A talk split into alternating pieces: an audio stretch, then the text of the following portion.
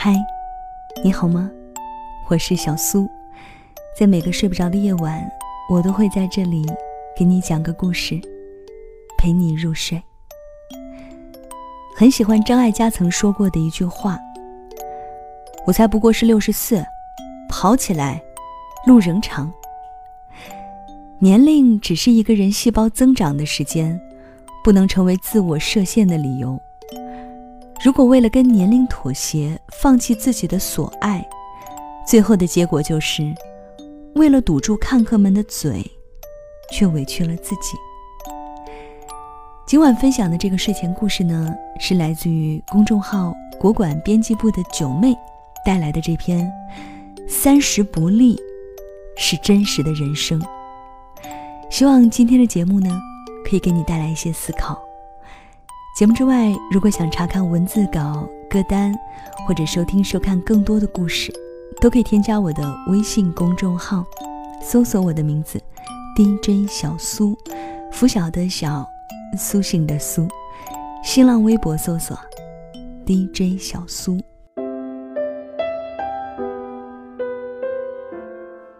现在的年轻人。哪能做到三十而立？往往都是三十不立。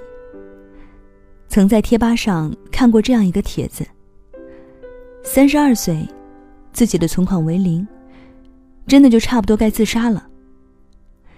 这位网友称自己已经三十二岁了，但还是一无所有。以前以为三十岁的时候前途无量，但是等三十岁的时候，才发现明明是前途无量啊。在知乎上，你搜一搜“三十岁”，就会有很多焦虑三十岁的提问。三十岁的男人得有多少存款才正常？三十岁没结婚的女孩是不是怪物？男朋友三十岁了还没有成绩，值得与其共度一生吗？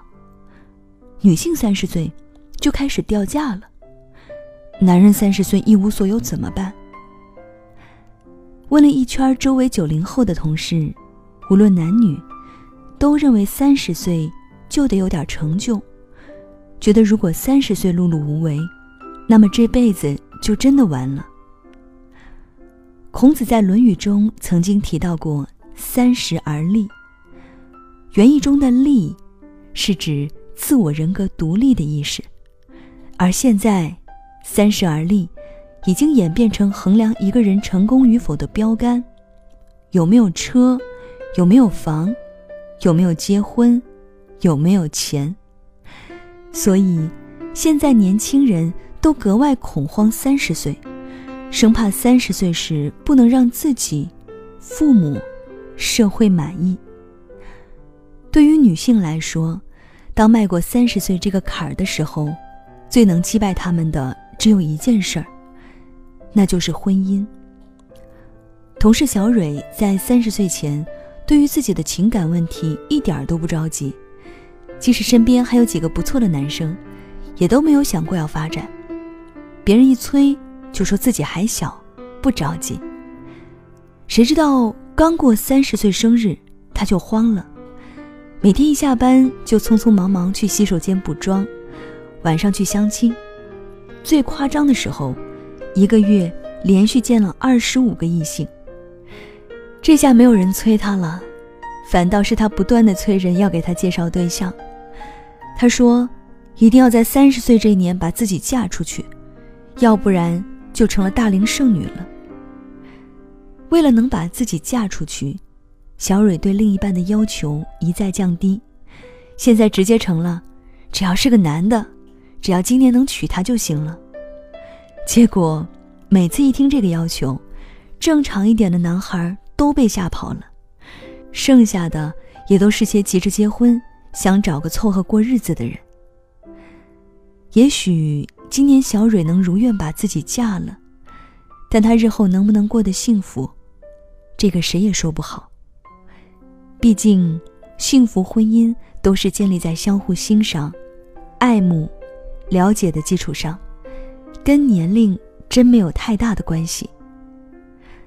在泰的演讲中，米歇尔曾经说过一个现象：现在很多人都是这样，在年轻的时候一点儿都不着急，结果一到三十岁就开始慌了，就像玩抢凳子游戏，哨声一响，就立马抢最近的凳子坐，根本都不管这个凳子是不是自己想要的、喜欢的。如果一个人过于执着三十岁这个年龄，那么结果就是为了抢一个凳子而去抢，到头来根本就不是为了自己人生负责的态度。只不过是按时打卡罢了。对于男性来说，当迈过三十岁这个坎儿的时候，最能击败他们的只有一件事儿，那就是成就。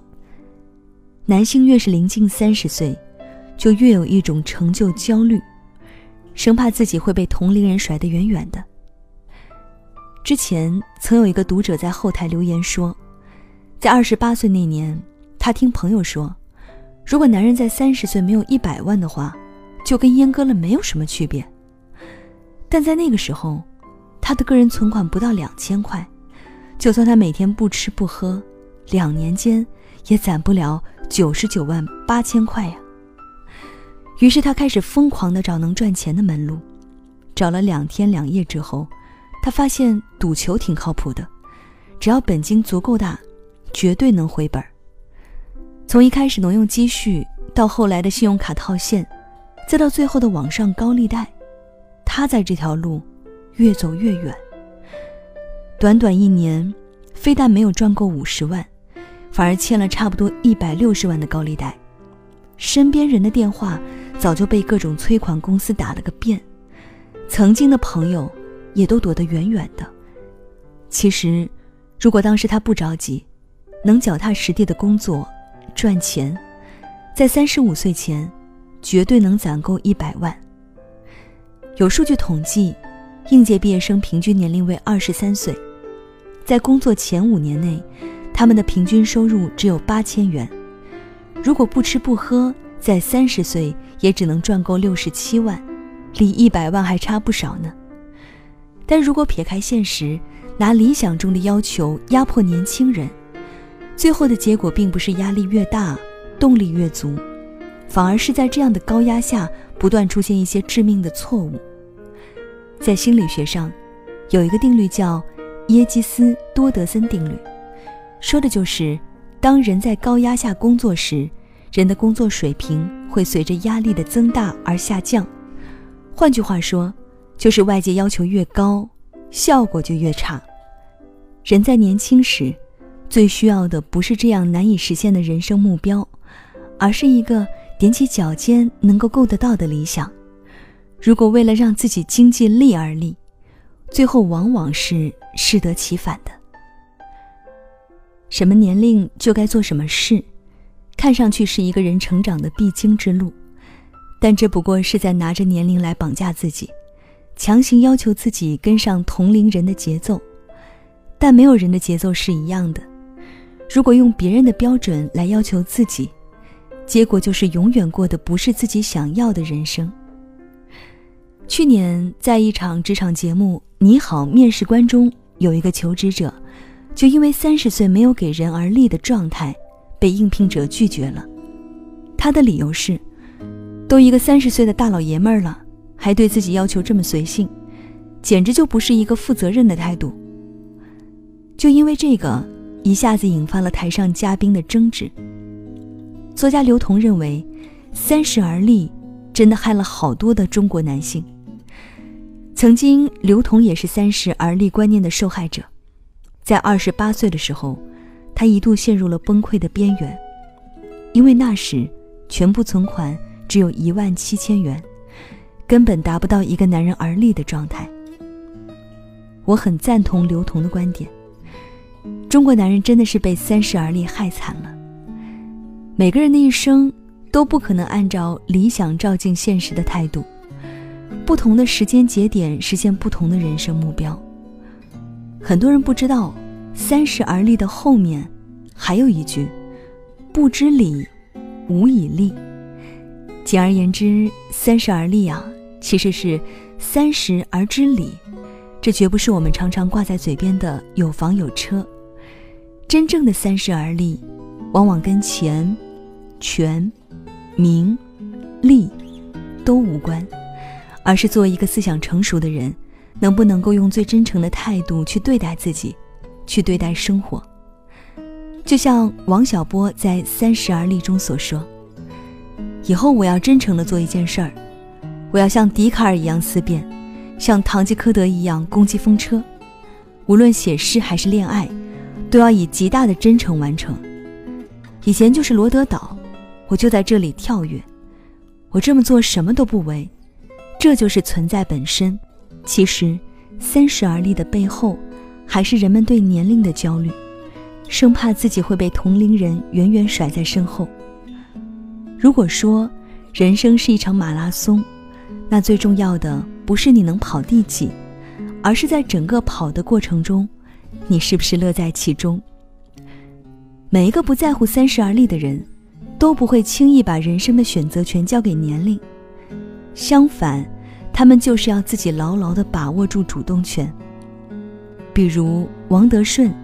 当了大半辈子的哑剧演员，一直都默默无闻，直到七十多岁才开始出名。正因为无惧年龄的束缚，他才能一个人活出几辈子的精彩。又比如摩西奶奶，从七十岁开始学画画，到九十岁办画展，因为不被年龄绑架，她就能做到人生永远没有太晚的开始。再比如八十四岁的老奶奶。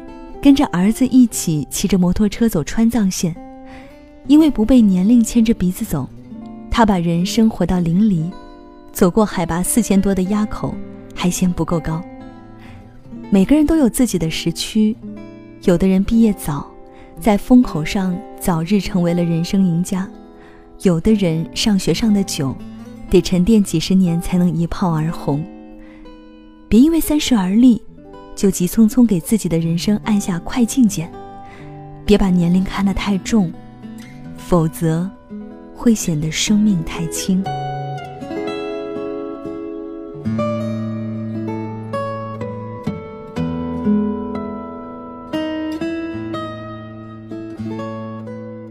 好了，这就是小苏今晚给你的晚安七分。这篇文章很长啊，希望可以给你带来一些思考。我特别喜欢文末的最后一句话：“别把年龄看得太重，这样只会让自己的生命变得太轻。”每个人都有属于自己的精彩，所以真的什么时候开始都不算晚。那要到了跟你说晚安的时间喽。节目之外，如果想查看文字稿、歌单，或者想推荐你喜欢的故事，都可以通过微信公众号或者新浪微博跟我联络。搜索我的名字，DJ 小苏，拂晓的晓，苏醒的苏。晚安，是换个世界想你。再会。像我这样优秀的人，本该灿烂过一生，二十多年到头来，还在人海里浮沉？像我这样聪明的人，早就告别了单纯，怎么还是用了一段情去换一身伤痕？像我这样迷茫的人，像我这样寻找的人，像我这样碌碌无为的人，你还见过多少人？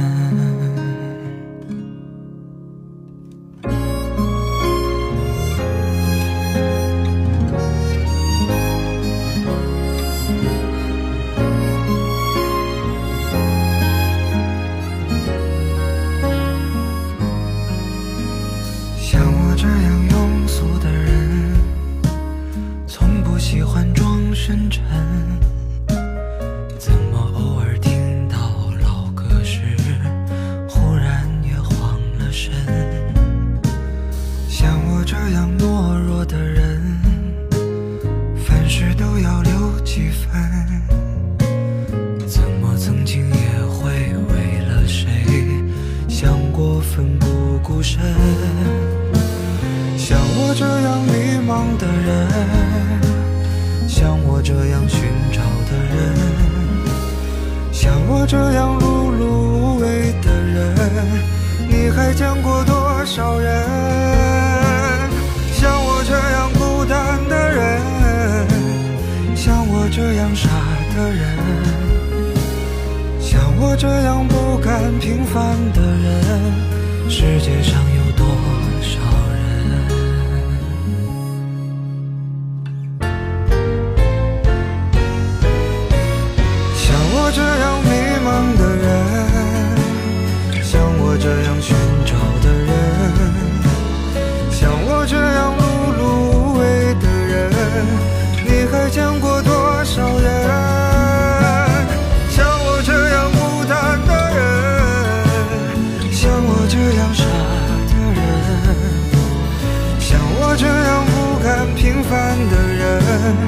世界上有多少人？像我这样莫名其妙的人。